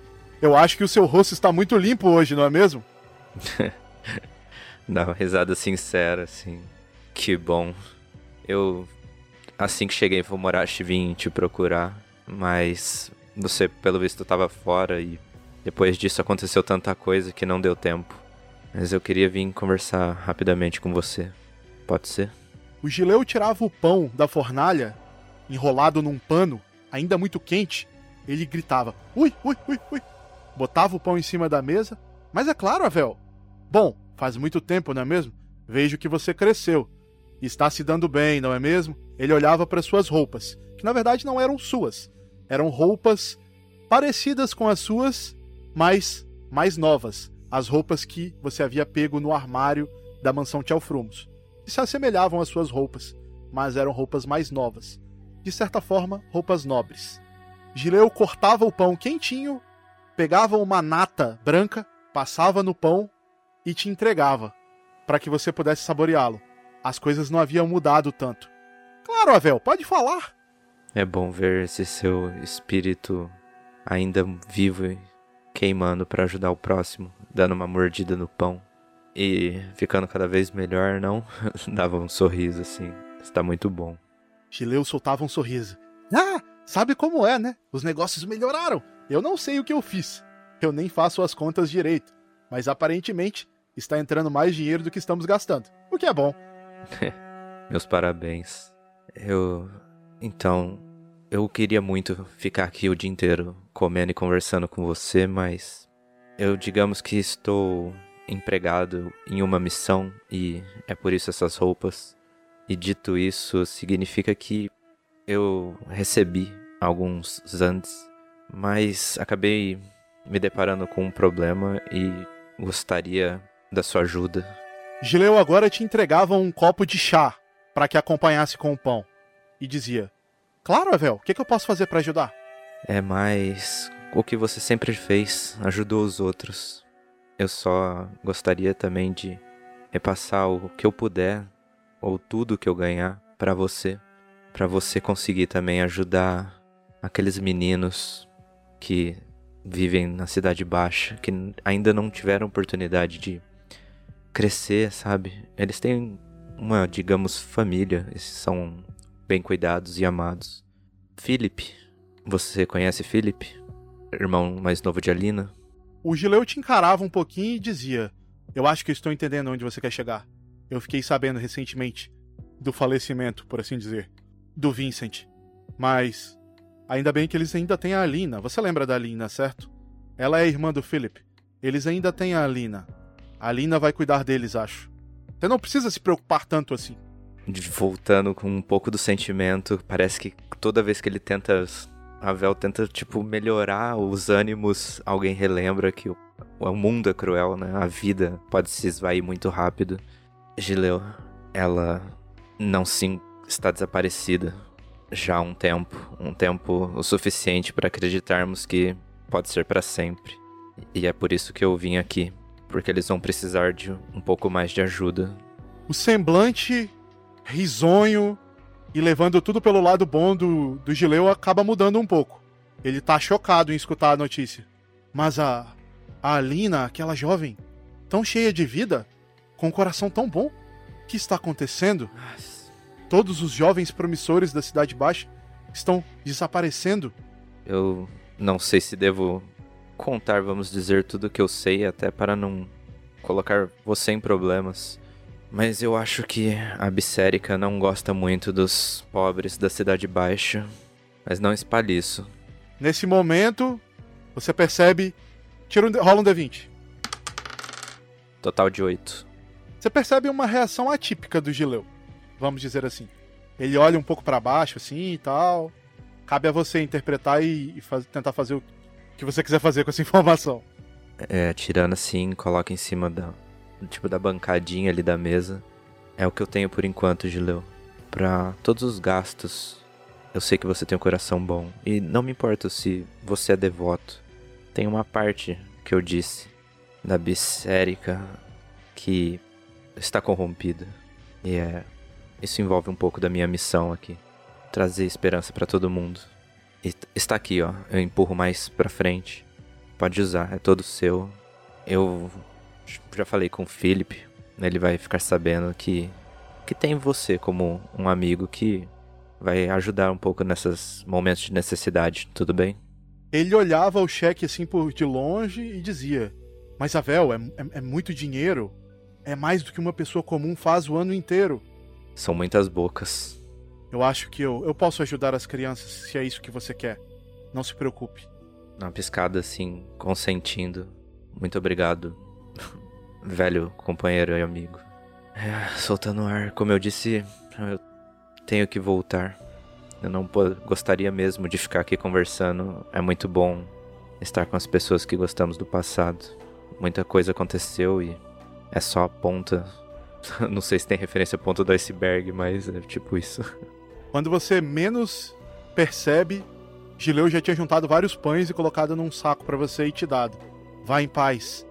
Vá em paz, jovem amigo, e tome cuidado com a igreja. Eles são muito perigosos. Você aparentemente sabe disso também. É. Eu co concordo com a cabeça. Se quiser me escrever uma carta, né? Eu sei que remete um pouco do que o Tucker, que é outro assunto a qual ainda voltarei para conversar com você. Digamos que ele está bem, mesmo eu não sabendo onde o Tucker está. Obrigado por tudo que fez por nós dois. Ou por todos nós. Tenho que me despedir agora. Vá em paz, jovem amigo, e tome cuidado. A última balançada na cabeça concordando. Vai saindo. E voltando à carruagem com o saco. A Vel volta para a carruagem, adentra a mesma e Brando o leva até a mansão Tchelfrums.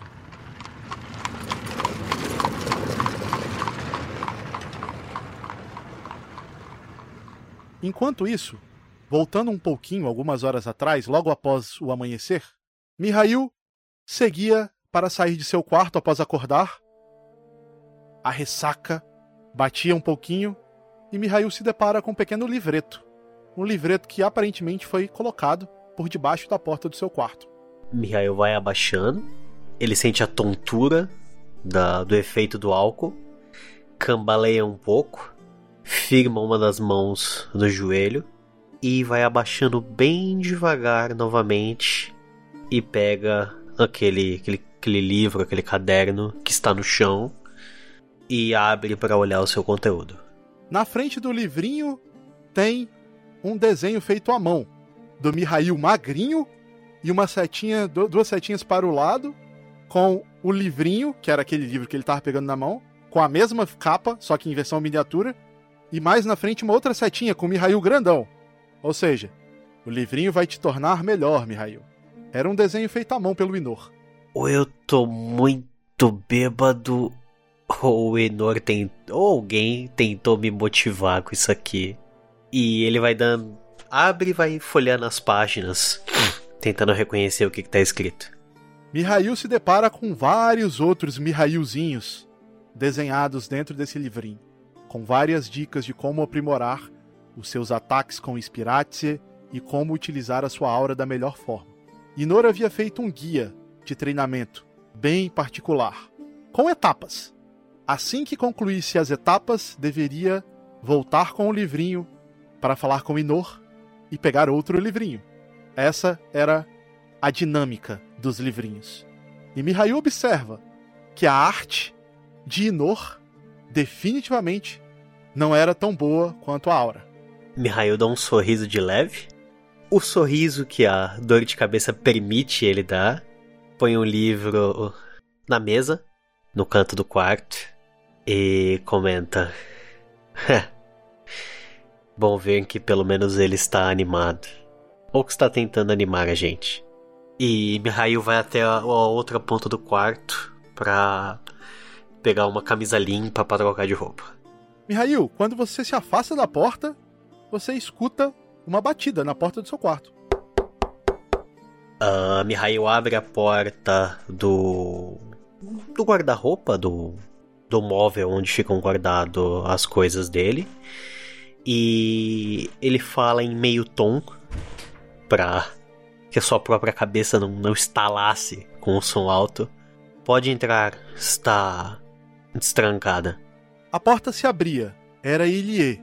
Ah, Mihail? Ah, desculpe incomodá-lo. Ah, claro, Elie. Não é incômodo nenhum. Só não. Não fale muito alto, por favor. Amanhã é difícil. Algo aconteceu com você? Ah. Digamos que. Eu bebi mais álcool ontem à noite do que em todas as minhas estações de vida de uma vez só. Nada muito inteligente, sabe? Bom, eu não tenho idade para beber ainda, então não sei dizer. Bom, uh, ao assunto principal, tem uma moça. Ela está gritando faz horas lá no portão principal. Eu confesso que estou com um pouco de medo dela. O Brando não está aqui e Sabe como é? Eu sou péssimo para essas situações. Será que existiria alguma forma de você resolver isso para mim? Claro, claro, ele. Ah, por acaso não seria uma moça de cabelos loiros? Seria? Quando você olhava novamente, o Ilê já tinha desaparecido da porta. Obrigado, Mihail! Ai, minha dor de cabeça. Isso vai ser pior do que normal. Ele acaba de pegar uma camisa e vai vestindo enquanto sai do quarto. E vai indo em direção à, à escada para se dirigir à frente da mansão. Mihail vai se aproximando da porta dupla principal da mansão e já consegue ouvir bem ao fundo os gritos. Mihail! Mihail! Mihail! Mihail! Mihail! Mihail! Mihail! Mihail! Sem parar como se fosse uma metralhadora. Ah, meu Deus do céu.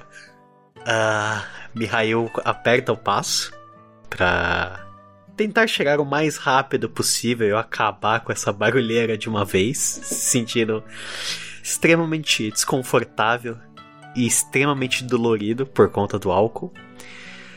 E ele abre a porta com um dos olhos meio fechados e se dirige Bom dia, Lisa. No que eu posso te ajudar? Mihail, você está mesmo aqui? Eu cheguei a pensar, nesses últimos 30 minutos, que talvez você não estivesse aqui. Mas sabe como é? Eu achei que talvez se eu te chamasse o bastante, você apareceria. Mihail, ele segura uma meia risada e uma meia náusea por conta da ressaca.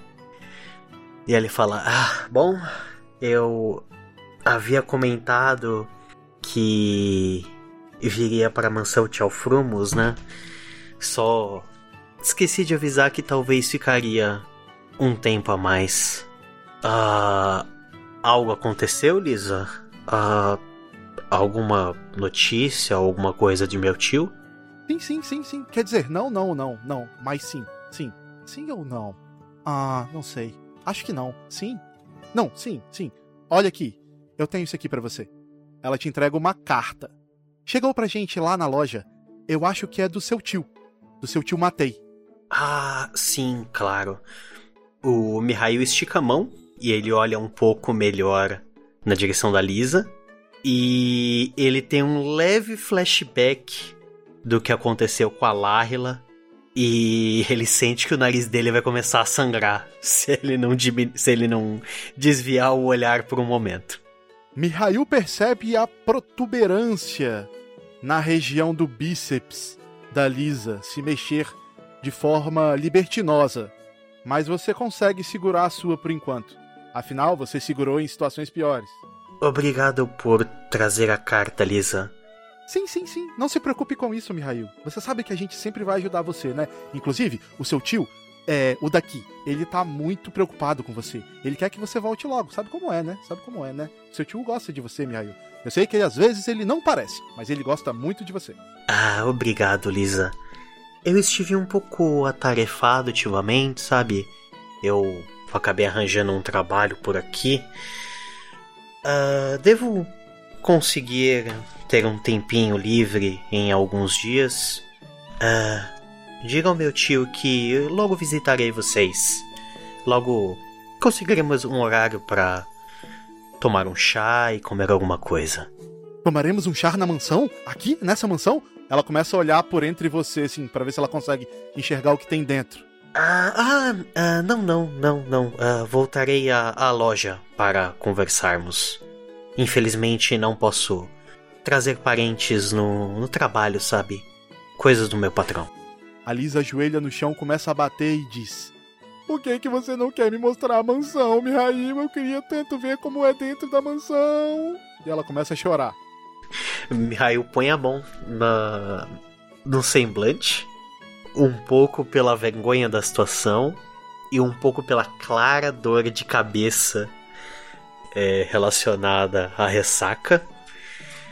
E ele fala: Bom, Lisa, uh, eu posso conversar outro dia com o meu patrão. Hoje uh, ele não está disponível, mas numa outra situação caso ele permitir, eu ficarei contente em lhe mostrar a mansão.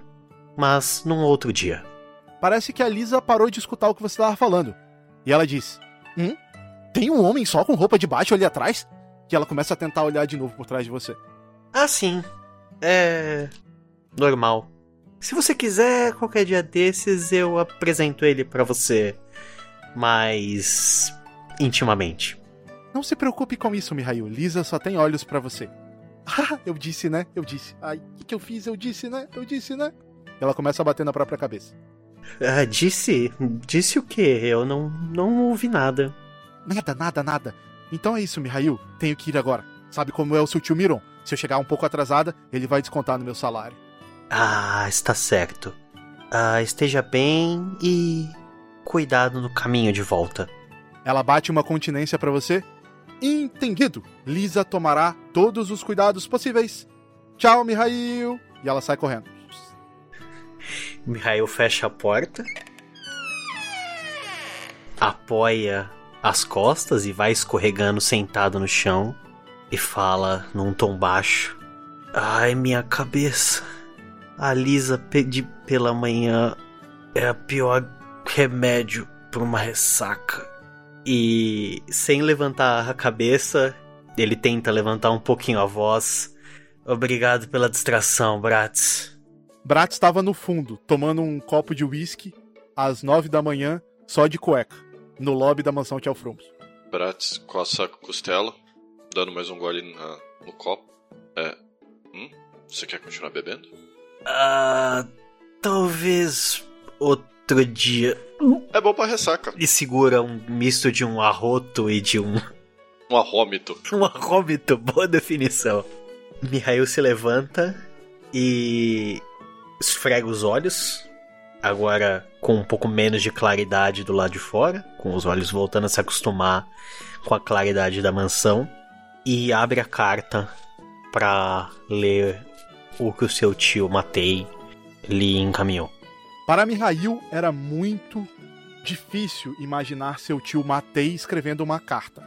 ela vinha lá de longe, lá de Faracher. Mihail abria, tinha o selo dos Dalkas, selo que apenas os seus dois tios possuíam, seu tio Miron, que morava em Fumorashi, e o seu tio Matei, que o criou desde quando era criança, era como um pai para Mihail, que ainda morava em Faracher, uma das três grandes metrópoles de Regatsgura. Mihail começava a ler a carta, na voz de Matei. Mihail, aqui é seu tio Matei. Espero que esteja bem. Já fazem algumas semanas desde que você partiu. Você faz falta aqui, Mihail. Porém, entendo que tem os seus próprios objetivos. Andei entrando em contato com seu tio Miron, aí mesmo em Fumorashi, e ele me disse que você não está ficando com ele. Fiquei preocupado por um momento, mas sempre acredito que o criei para tomar boas decisões. No entanto, fiquei sabendo que está aliado a uma das famílias fundadoras do Jardim Superior, os Chelfrumos. Mihail, você não deve ficar próximo a eles. Eu. Você vê que ele dava uma pausa na carta, com, alguns, com algumas reticências. Eu tenho coisas a te contar. Não sei como e com quais informações te levaram a eles. Mas eu acho que é a hora, Mihail. É a hora de contar algumas coisas para você. Assinado Matei Dalka.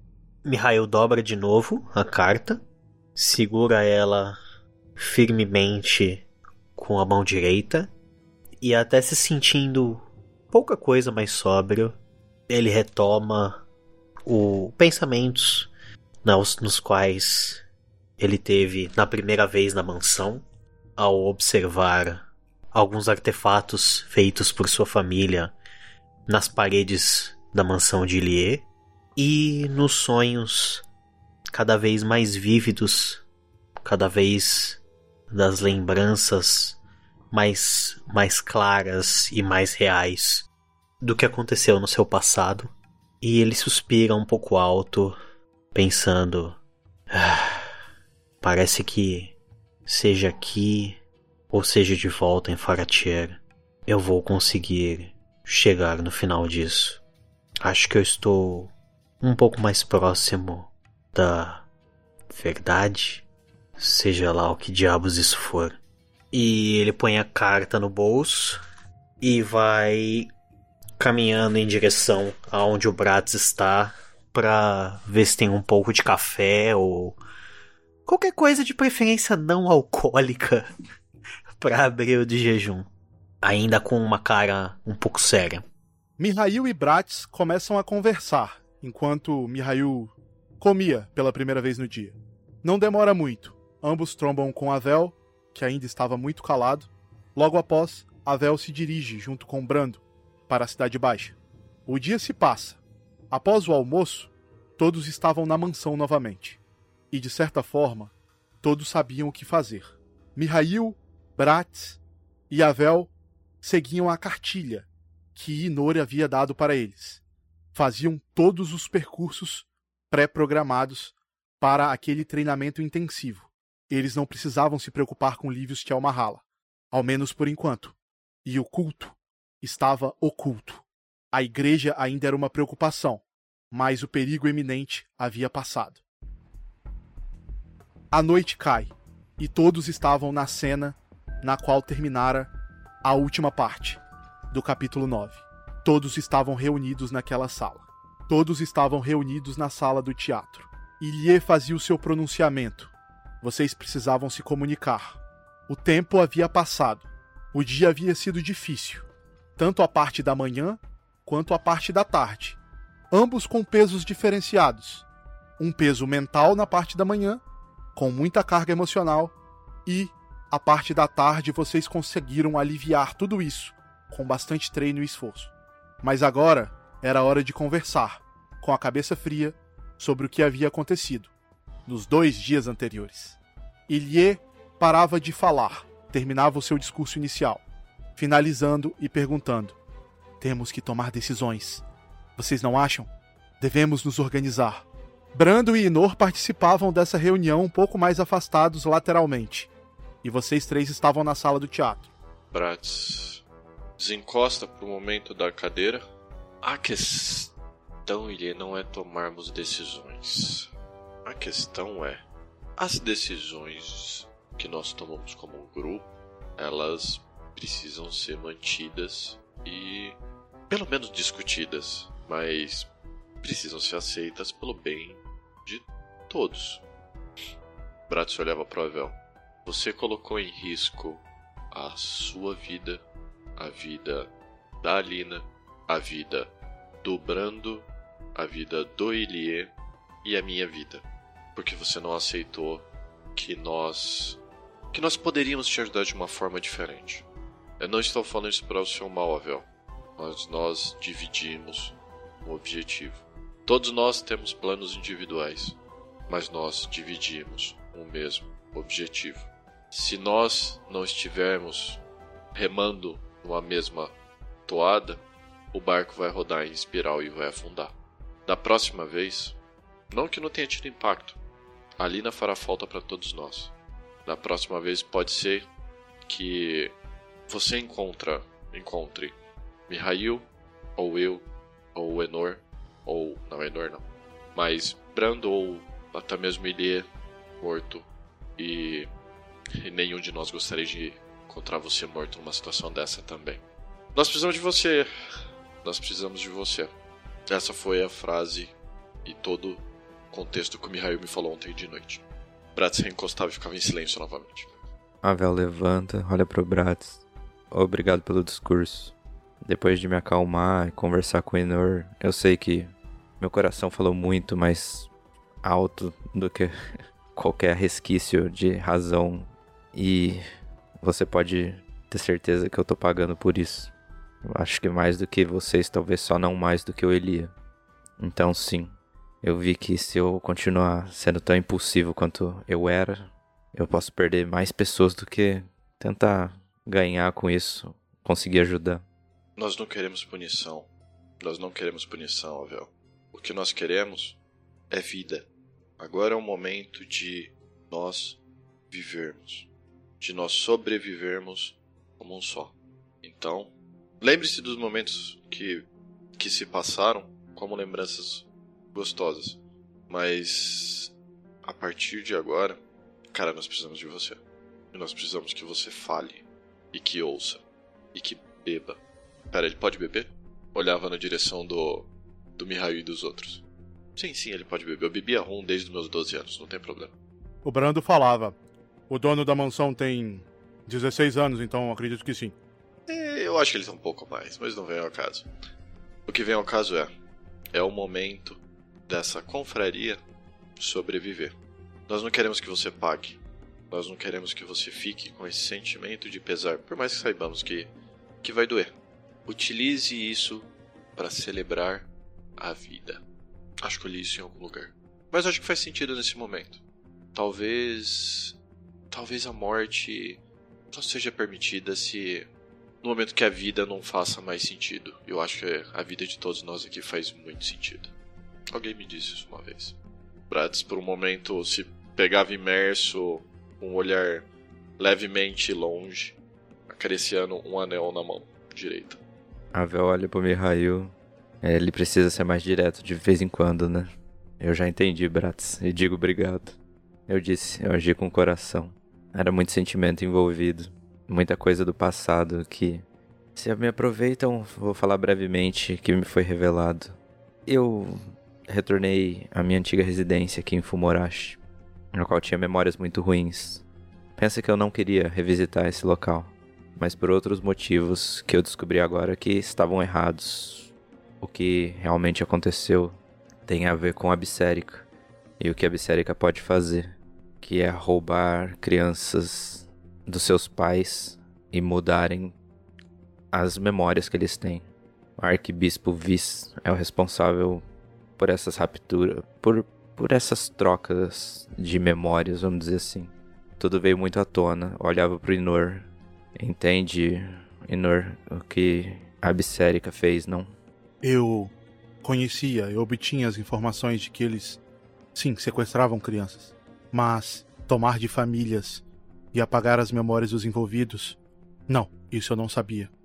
De qualquer forma, Vel, eu sinto muito que tenha passado por isso.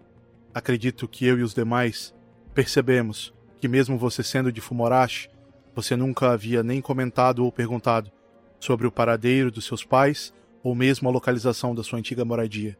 Eu entendi, naquele momento, que não era pertinente forçá-lo a compartilhar com a gente, mas fico feliz que tenha conseguido quebrar essa barreira e, ao mesmo tempo, me entristeço em saber que seus pais foram enganados pela igreja e que eles também são vítimas do culto.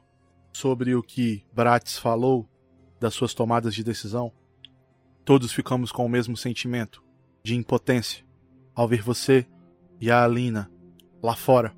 Naquele momento, eu acho que a Alina teria maiores chances escapando sozinha, mas como vocês mesmo viram, a força de Doctor e Lahila é algo que realmente nos preocupa. Então, qualquer resultado seria incerto. Nesse momento, Ilie olha para Mihail. Eu agradeço a você, Mihail, por ter abordado ambos da forma que você o fez e mantido a compostura naquele momento tão difícil. A sua calma e tranquilidade, com certeza, foram um grande adendo e são uma contribuição enorme para este grupo. Nesse momento, Ilie olhava para todos. Este grupo que formamos. Assim como o Bratis se arriscou indo comigo até a Academia Soldate. Ele olhava de novo pro Avel.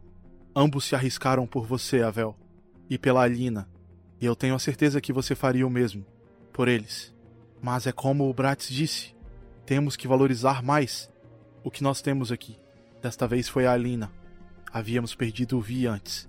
O Ilie olha pro chão, e aí ele agarra o peito. Eu não sabia que era possível se sentir assim por outras pessoas. Dói muito. Dói demais. Eu não quero sentir isso novamente. Nunca mais. Ele olhava para todos vocês agora. Mihail ele tinha o olhar um pouco vago, um pouco distante, tanto pelas palavras que ele havia lido na carta, quanto após ouvir sobre a questão de memórias sendo alteradas e implantadas pela igreja através provavelmente de magia. E quando ele se dirige a ele, ele tem um estalo e volta um pouco mais à realidade. E ele retorna. Ah, sim, ele. Ah, aquela foi uma situação bem precária.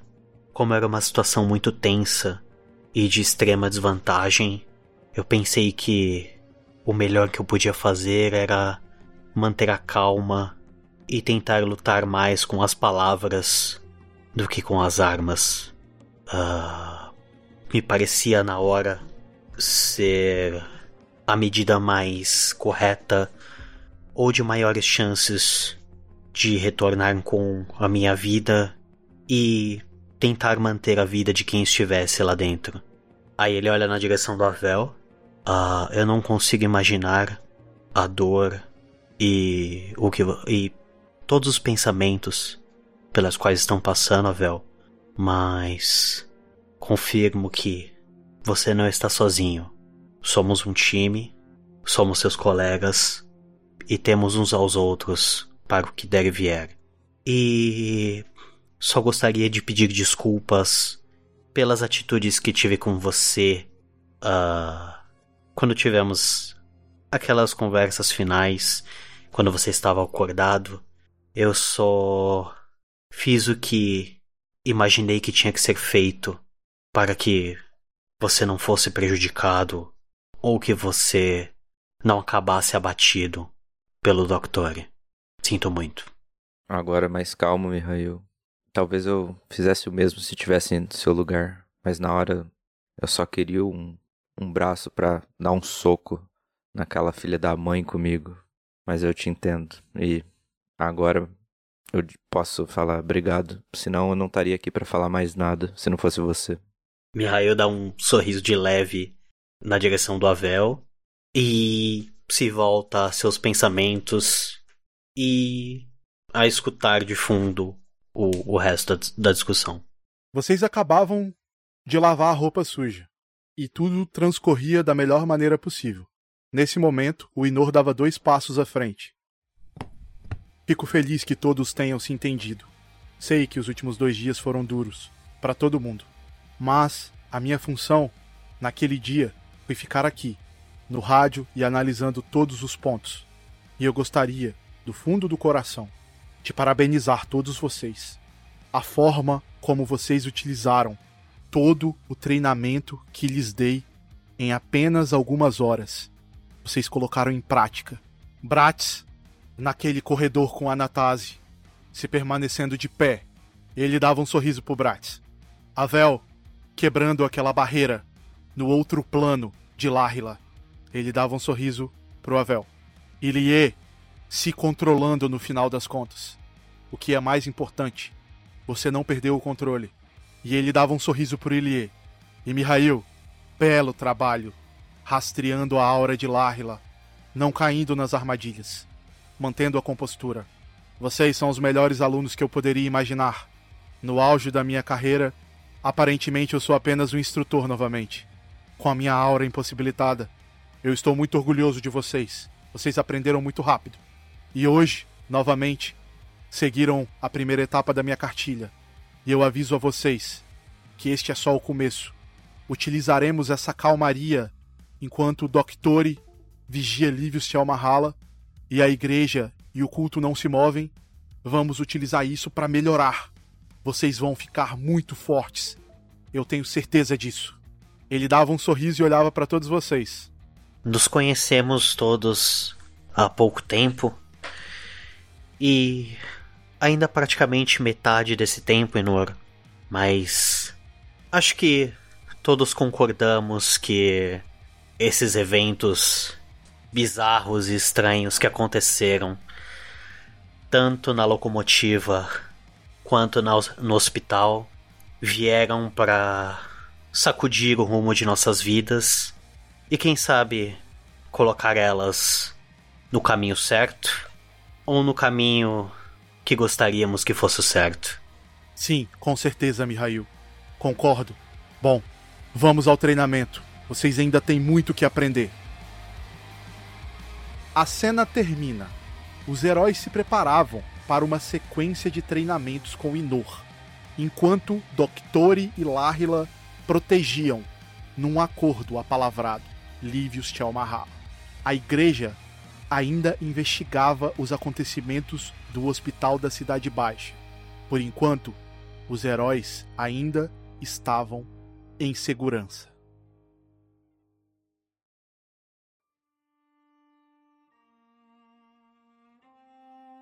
Longe dali, longe da capital de Fumorashi, na cidade de Stiintza, ao sul do continente de Regatsgura, uma locomotiva acaba de chegar em Stinta.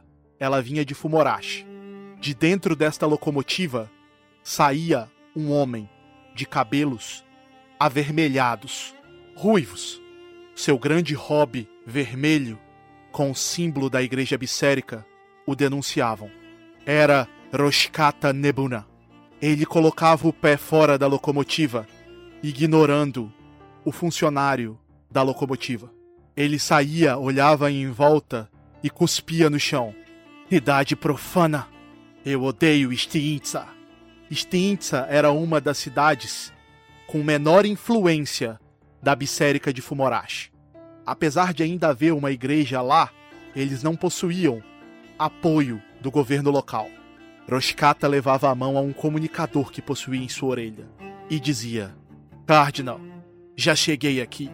Nessa cidade profana. Como eu havia lhe dito, eu descobrirei a real identidade e quem realmente é Giovanni Bratis Dracos. Acredito que posso encontrar a mulher que me falou nesta cidade. Roshkata tirava o dedo do comunicador e não escutava uma resposta do Cardinal. Aparentemente, ele havia deixado apenas uma espécie de mensagem. E ele então, com um retrato falado em mãos de uma mulher caminhava a cidade adentro. E a câmera se afastava por cima. E assim termina o capítulo 9 de Reino de Cinzas. Continua no capítulo 10.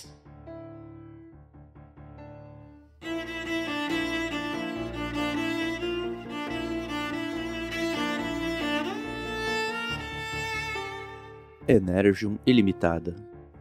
Edições de podcast.